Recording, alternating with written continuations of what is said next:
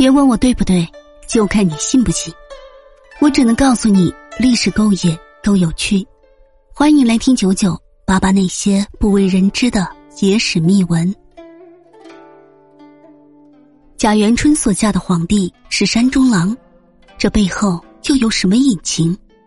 山中郎比喻恩将仇报、心狠手辣、反咬一口的人，现在演变成为用来比喻。为了达到目的无所不为的人，为何说贾元春误嫁中山狼呢？贾元春她可是贾政的大女儿，通过选秀进了宫，然后被皇上看上，临了幸，才选凤藻宫当了妃子。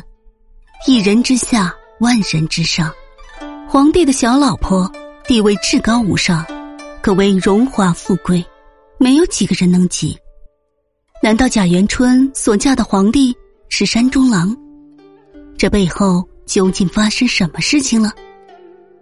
能被皇帝看上当了妃子，贾元春应该心满意足，此生不枉到人间潇洒走一回吧？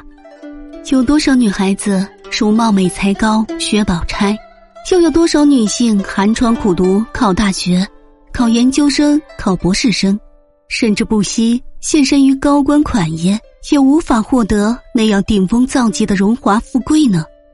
贾元春每天做的梦都会是甜美的，一年三百六十五天都会是满面春风的。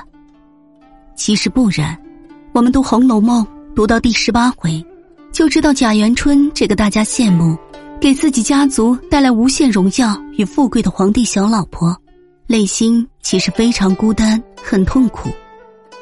贾元春一被皇帝看上，人生悲剧也就开始了，也就很快成为了皇帝的玩物，成了清宫里两派政治斗争血淋淋的牺牲品。喜荣华正好，恨无常又到，眼睁睁的把万事全抛，荡悠悠，把芳魂消耗，望家乡路远山高。贾元春开始和许多女孩子一样，虚荣、势利、媚上、重福，也千方百计的去攀高官富贵。有幸被选上秀了，也幸福了很长一段时间；有幸被皇上看上，也激情万丈。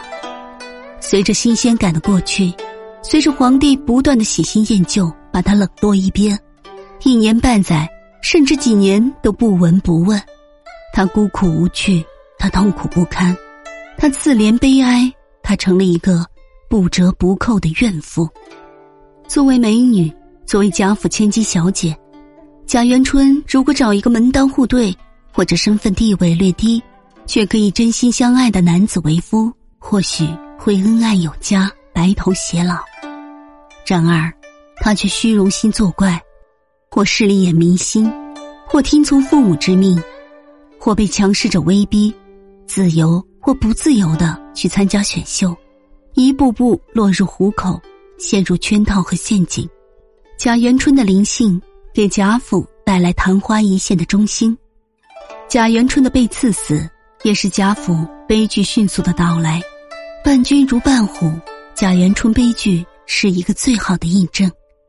因此，为何说贾元春误嫁中山狼呢？也并无道理。